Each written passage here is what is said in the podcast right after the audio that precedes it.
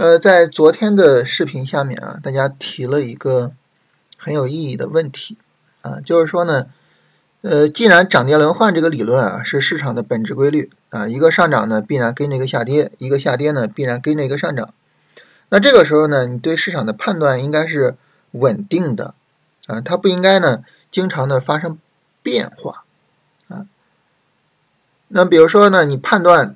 呃，三十分钟在三四六零上方横住了啊，它有可能突破三五零零，那么你就应该坚持这个判断啊，你不能说市场一跌，你马上就说啊这个呃不行啊，突破不了三五零零，这个时候要转熊市了啊。如果说呢你这样变来变去的话，那么整个判断就毫无规律可言啊。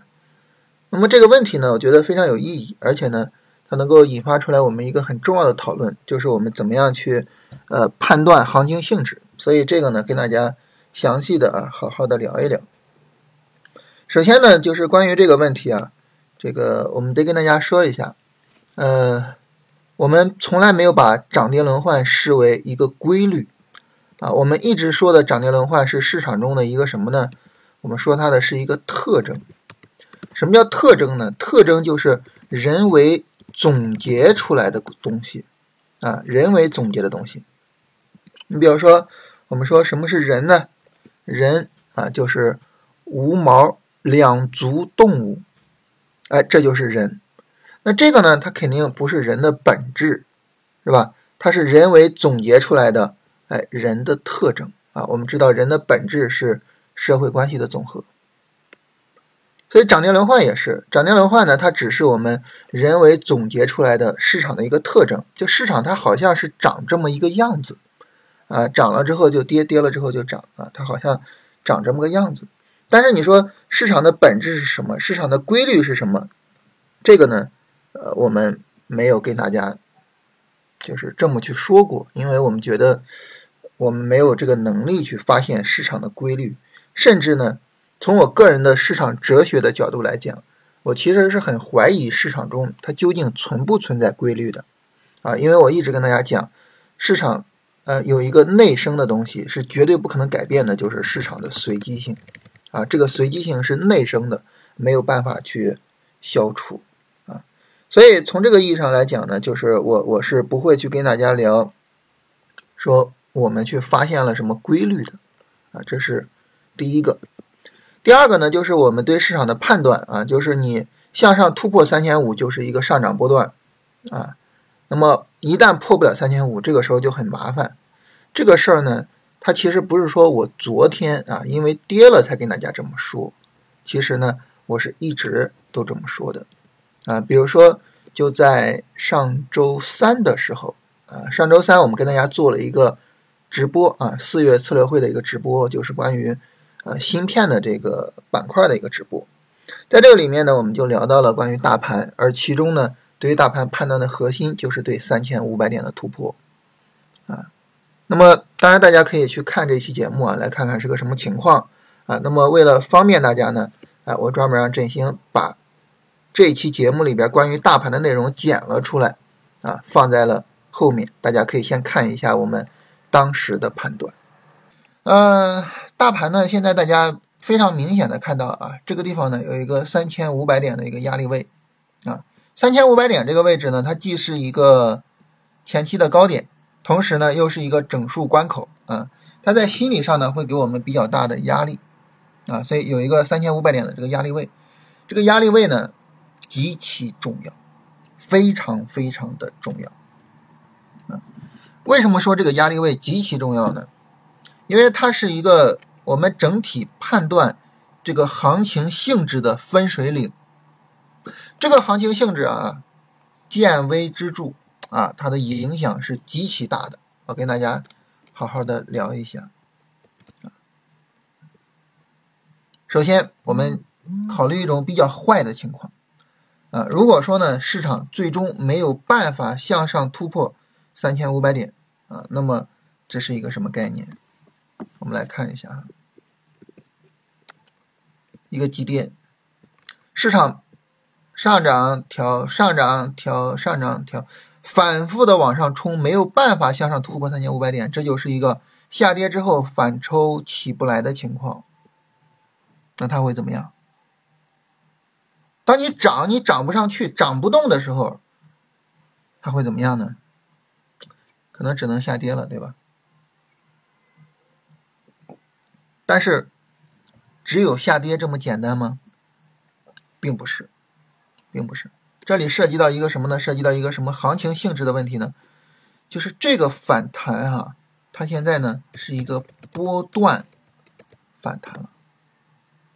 一个下跌之后，一个波段反弹起不来，后面再往下跌，就意味着什么来了呢？波段反弹起不来，意味着熊市来了。意味着一个下跌趋势要来了，所以如果三千五百点始终过不去的话，行情性质就会大幅度的变化，就会出现本质的变化，啊，呃，来了啊，熊市啊，这是一个倒装句，开玩笑啊，呃，所以这里呢就会有这么一个问题，所以我们希望就市场能够去突破三千五百点啊。否则的话，这是一个重大的性质的性质上的变化。我们来看一下此前的历史啊，我们看一下一个熊市到来的历史。你看一波急跌，反复往上冲，冲不过去，熊市来了，是吧？熊市来了，所以这个地方极其重要。一旦三千五百点真的就是上不去，反复冲就是过不去的话，行情性质就会产生一个重大的变化。这个是我们需要特别去注意的，这也是为什么我们这个就是一直跟大家强调说，这个注意这个位置的一个问题啊。但是反过来，大家说，那我们往好了想，是吧？你刚才说往往往坏了想，那又不能老往坏了想啊，来往好了想，往好了想呢，就是如果说市场有效的向上突破三千五百点。那这个时候呢，就是正儿八经的一个波段上涨展开。这个正儿八经的波段上涨展开呢，那么这个时候就会给我们带来两三个月的一个，就是能够去赚钱的这个时间周期。那那你就比较舒服了嘛，是吧？这就比较舒服了。而且呢，从行情性质的角度呢，那么波段下跌的低点三千两百点是吧？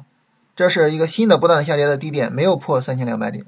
等于波段低点一直在往上抬，这就什么性质呢？就是牛市的延续啊，这就是牛市的延续。所以呢，这个三千五百点能不能过，它不仅仅是关系到这个波段的情况啊，当然更不仅仅是关系到什么现在这个短线的情况。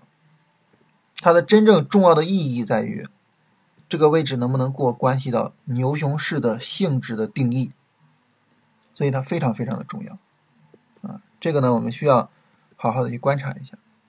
那么我们昨天跟大家聊哈，就是在三千五百点中间啊，这个昨天在那个我们的金研股市专辑里边跟大家聊的啊，大家可以关注我们啊，然后每天都可以听到我们的金研股市的专辑。然后三千五百点这儿呢，我调一下叙事很正常啊，非常正常啊，尤其是呢，这个有朋友提醒我啊，昨天我们在新米团的。群里面聊天啊，然后呢，有朋友提醒我说，这个外盘大跌是吧？呃，也受到外盘大跌的影响啊，这个调整蓄一下势很正常。只要这个调整这个叙事，它没有把三千四百六十点的位置，也就是这个低点给正式的破掉，就还算是一个正常的叙事。三十分钟一个拉升是吧？三十分钟一个调整啊，或者是在这儿稍微再震一震啊，然后。向上正式的冲击三千五百点，这属于是一个正常的情况，所以今天这个低开啊，我们也不用太过担心啊，不用觉得这行情完蛋了什么的，也不用太过担心啊。三十分钟呢，在往上有一个上冲是很正常的，我们看一下这个上冲的情况啊，以及呢后续能不能维持住三千四百六十点以上的震荡，能维持住还是一个很好的走势啊，所以这是我们往好了说，我们现在的对行情的。期望或者说，哎呀，如果这么走就好了，是一个什么呢？就市场能够在这儿稍微的震一下，稍微的震一下啊，震个三到五天吧，然后一鼓作气，直接过去，这是我们说这是最好的走势啊，这是我们现在能够期待的最好的走势啊，所以呃，本周的下半周是非常重要的。这个重要不是说这个短线怎么样，这个重要在于我们整个对于这一段行情性质的判定会变得不一样啊。所以希望市场能够蓄势之后有效的向上突破三千五百点啊。这是整体上我们对于大盘的一个判断啊，这是一个相对来说中长期的偏中长期的一个判断啊，跟大家聊一聊。好看完了当时的判断，我们再回到当下的行情中，啊，就是我们当时说不破三千五百点，那这个时候呢，行情性质，这就是一个波段反弹啊，市场有可能从此而开启一个熊市，而一旦过了三千五百点，那么这个时候就是一个正儿八经的波段上涨，我们就可以持续的去做股票，并且呢，持续的去期待利润。所以很自然的，我们就会问：三千五百点为什么这么重要呢？为什么它会成为我们对市场判断的一个分水岭呢？这儿呢，我们详细的聊一聊。首先呢，我们引入一个概念啊，叫做行情性质啊，行情的性质。也就是说呢，市场它是涨跌轮换的，但是呢。市场的上涨也好，下跌也好，它是有不同的行情性质的。当它的行情性质不同，那么我们对于这个上涨、对于这个下跌的态度也会是不一样的。那么行情性质分为什么呢？我们把行情性质整体上来说呢，分为两大类。第一大类，如果说呢，一个上涨出现于整个大的上涨过程之中。那么这个上涨就是我们要去拼了命去做的啊！我们经常说什么进攻啊，说满仓，说什么什么，是吧？就是这个意思。但是反过来说呢，如果说一个上涨它只是下跌的中途，那么这个时候呢，我们就要怎么样呢？就要防守啊，就不重点的靠这个行情去赚利润。所以对于一个上涨来说，它有两种不同的性质。啊，一个性质呢，就是在大的上涨中途，这个上涨呢是作为一个什么性质呢？作为一个行情的主要方面啊，行情的主要方面。那么这是一个性质。那么这个性质呢，就意味着这个上上涨是非常高价值的。那反过来呢？那么如果说在一个大的下跌之中，那么这个上涨呢，我们就认为是它是行情的次要方面。啊这个主要方面、次要方面啊，这是我们高中学的马克思主义哲学的一些基本概念，是吧？我们知道，呃，矛盾分为主要矛盾和次要矛盾啊，矛盾的双方分为矛盾的主要方面和次要方面，就是在行情演化之中，在多空竞争之中，谁占据主要地位，谁占据次要地位。如果说上涨是行情的主要方面，那么多头占据行情的。主要地位，他们是主动的，我们跟随多头能够赚到明显的利润。但是呢，反过来啊，如果说呢，上涨只是行情的次要方面啊，多头呢是整个行情竞争的行情竞争这个过程之中一个失败者啊，它是整个行情竞争中的这个次要的这个部分。那么我们这个时候去跟随多头，我们就很难赚到钱。所以呢，行情性质的不同就决定了。那么在前者，我们是要进攻；而在后者呢，我们是要防守的。啊，这是关于行情性质的区别啊，它是一个非常重要的区别啊。当然，上涨分成这样的一个区别，那么下跌也是这样分的啊。但是我们股票没有办法做空赚钱，所以下跌这个事儿呢，我们就不多讨论了啊。我们重点的就是跟大家聊一聊上涨啊。好，这是上涨的两个。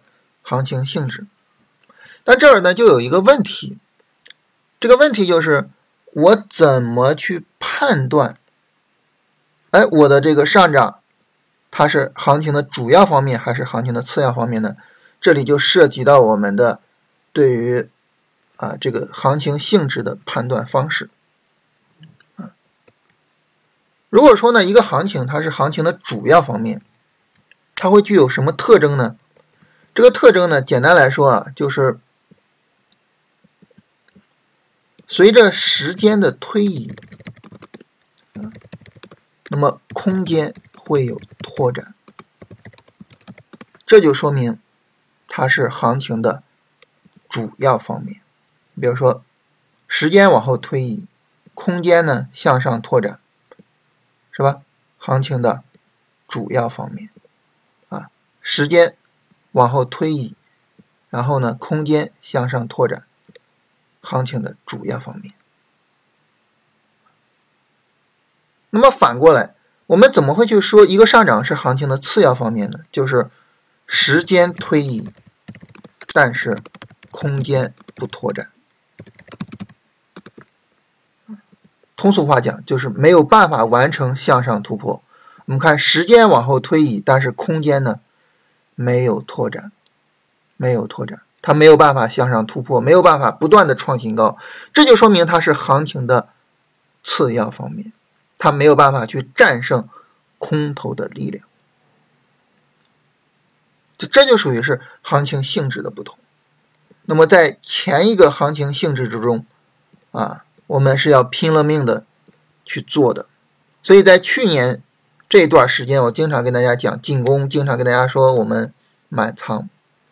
而在这一段呢，我们即便是有上涨，即便我们有盈利机会，即便我们在前一波行情中，因为医美、因为白酒赚了不少的利润，啊，甚至包括一直到今天，医美还在大涨，还在继续作为市场的龙头板块，啊，我们的判断没有问题，我们拼了命的去参与市场，有可能获得非常大的利润，但是呢，呃，因为市场向我们显示出来比较强的系统性风险。所以我们还是啊比较谨慎的啊，不断的去强调防守，防守啊，哪怕进攻的时候，我也强调防守反击。这就是因为行情性质的区别，行情性质的不同，在不同的行情性质下，那么我应该去做不同的操作啊。这是在上涨的，就是这种行情性质以及我们对它的判断。那为什么三千五百点这么重要呢？就是因为三千五百点的突破与不突破，决定了随着时间往后走，空间有没有向上的拓展。如果空间有向上的拓展，那么这个情况下呢，这就是一个哎比较强的上涨过程。那好，我们对它是一个态度。但如果说它没有办法突破，没有办法去拓展空间，我们对它是另一个态度。这就是对于上涨啊，不同的上涨，不同的行情性质的上涨，那么我们去做不同的事情，或者说我们以不同的方式去做事情。好，给大家留一个思考题，什么思考题呢？就是很自然的下跌也是分成不同的行情性质的。我刚才说哈，这个。在股市里面呢，我们一般不通过做空赚钱，所以呢，那么空头行情，也就是下跌行情的不同性质，好像对我们来说是没有什么意义的。但是呢，我们是在下跌的时候买股票的，所以不同的行情性质、不同的下跌走势，对于我们买股票，请问它有一个什么影响呢？啊，这个。作为一个思考题，大家呢好好的思考一下。好，我们今天呢就是跟大家聊这个内容啊。这个内容它属于是技术分析里面相对比较深度的内容啊，它能够引发我们很多的思考，并且呢能够帮助我们去做很多操作上的判断。趁着现在啊这个看节目的人比较少，是吧？啊，昨天的节目连五千个播放都不到啊，趁着人比较少啊，大家都是铁粉啊，跟大家聊一聊这种。相对深度一些的内容，同时呢也非常感谢啊大家提出来这么有深度的问题，所以讨论这个事情呢，本质上来说它是一个互动啊，就是大家提出来的问题越深刻，我给大家的反馈呢也能够越有意义啊，所以还是很希望跟大家啊去聊一聊这些东西。好，说完这个呢，我们来看一下大盘的情况啊，大盘三十分钟呢。在下午的时候有一个比较大力度的反抽啊，这个反抽呢是以一个五分钟明显的底部结构作为起点的，那么很明显啊，这个反抽啊，那么它有可能在后续给我们带来一个三十分钟的底部结构啊，也就是这个下跌强有力的下跌，反抽起来往下跌，跌不下去。最快的情况下，这个地方是可以去做股票的啊，所以呃，明天不知道能不能够来得及啊，就是明后天是有可能去买股票的。啊这是大盘的情况，但是呢，因为大盘之前始终没有过三千五啊，昨天下跌放量，今天上涨呢又稍微缩量，而且呢，我们看涨家数跟跌家数对比啊，跌家数明显比较多，整个市场呢相对来说比较弱势啊，这种情况下呢，可能啊我们需要怂一点啊，比如说仓位需要控制，比如说如果说明天没有比较好的底部结构，那么这个时候呢。其实不用那么着急做，啊，这是大盘上需要特别注意的地方。板块方面呢，这个医美概念，哇，我们昨天只赢了医美概念的股票，然后呢，医美今天是继续疯狂上涨，所以就是选对板块这个事情非常重要啊。那医美总共有六个涨停股。呃，两市那么多股票，一共有四十九个涨停股啊，所以我们看这个比例，医美四十五个股票，四十五个股票六个涨停股，什么概念呢？八分之一的比例是吧？八个里边就有一个涨停股啊，而两市呢，总共四千多个股票，四十多个涨停股。百分之一的比例，八分之一，百分之一，你想这相差多少？这是不是充分说明，就是你对板块的选择是极其重要的？你能够选好这个板块啊，你能够持续的去做医美，这个事情对于你来说是极其重要的，是吧？然后除了医美呢，我们看到其他的这个跟医药相关的概念涨得也都是比较好的，还有一个呢就是婴童这个概念。啊，非常有意思啊！这个概念呢是昨天呢很多的，就是婴童概念里边的很多的个股跌的比较厉害啊，所以我们说我说我们把这个婴童概念呢删一删，我们看这跌的是吧？跌的太厉害了啊！之前我们一直跟踪这个板块，但是实在是没法做，跌的太厉害。我说我们删一下，结果我们刚删了，然后它就起来了。哎呀，这个真的是很不给面子呀！除了这个医美啊，然后医药、婴童啊，然后还有一个就是啊，关于这个纺织方面的啊，跟纺织相关的，看到也是比较强的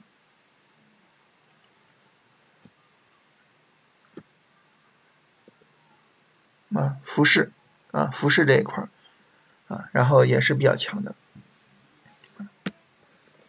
总体上来说呢，就是医药相关的，然后呢还有这个纺织，啊，这是板块方面啊。然后来看大家的问题，呃，运营股份和创实科技啊，能不能去做？这两个都是数字货币啊，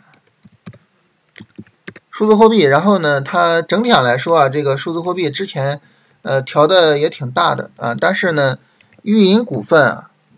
整体上还是没有破位啊，整体上还是没有破位，所以这个呢可以去跟一下。然后呢，创实科技呢，这个整体上也是没有破位啊，也是可以去跟的啊，这两个可以去跟一下。景峰医药，景峰医药能不能做？它之前这个调的太大，所以我们在医美里边选股票的时候，并没有去选择景丰医药啊，这个调的实在是有点太大了。但是现在它已经连续两个板了，那你说你现在再去买它，那这咋买呀？是吧？只能够等它调整。我们比较喜欢的就是这种调整，就这种小的调整啊。为什么喜欢这种小的调整呢？大家能不能够从行情性质的角度去对它做一个讨论呢？是吧？那景峰医药这个调整，这个调整我们都是没问题的，但是这个调整就觉得不好做，大家可以从行情性质的角度聊一聊。怡亚通，怡亚通呢，它之前实在是太弱了，这一波拉升也比较一般，说实话，这个行情呢，我我是不太愿意去做它的。当然了，就是这个股票呢，它只要不破位啊，不破四块七毛六左右的位置，这个股票你要去跟是没问题的。零零零九五零有没有背离？这个有没有背离？你得说一下它的级别。它在日线上肯定是没有背离的，是吧？日线上在一个上涨过程中，三十分钟上也没有背离啊，拉升力度非常强。背离，如果说你要用指标辅助的话，看 MACD 就可以啊，MACD 是一个比较好的指标的辅助。零零二幺七七，啊，运营可以可以去跟。景峰景峰现在要等调整啊，两两两个涨停，只能等调整了。一瑞生物，一瑞生物这个也是可以去跟的啊。然后一瑞生物是我们在新米团里边一直在跟踪的一只股票啊，大家能看到它的整个整个的调整过程之中。三十分钟实际上是在往上走的，非常强。上海家化，上海家化还没有调整，所以你现在没有办法去说它是一个什么样的调整，是吧？金丰酒业，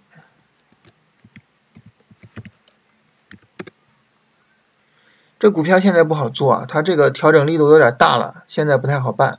啊而且整体上来说，这只股票并不算强。你看它在高位上，这个并没有真正的实现突破，所以这只股票在九里边并不算强。朗姿如果展开充分回调，还会做吗？这个我在昨天新米团复盘的时候说医美，我说后续医美还是要去关注的啊，因为整体上这个医美的调整还是非常强的。但是今天。没想到这这持续这么拉了，比较遗憾啊，比较遗憾啊，市场没有再多给机会。如果后续这么再横着调一下的话就好了，太可惜了。海格通信，海格通信这个调的太大了。呃，朗姿呢，我昨天我记得跟大家说出场的时候也说啊，就是我说如果说呢，就是。你比如说，你觉得这是一个小波段跌不下去，也是可以去买的啊。这个昨天跟大家聊出场的时候，应该也说了一嘴。总体上来说，就是还是非常强。然后呢，做强势板块，做龙头板块，做这些好股票。大家好好的思考一下这个事情，想一想那个概率的对比：四十五个八个涨停，四千多个四十个涨停，一个是八分之一的概率，一个是。一百分之一的概率，你想想这个区别有多大啊？我们为什么要到一百个股票里边去找一个，而不到八个里边去找一个呢？对吧？你想想这个区别啊！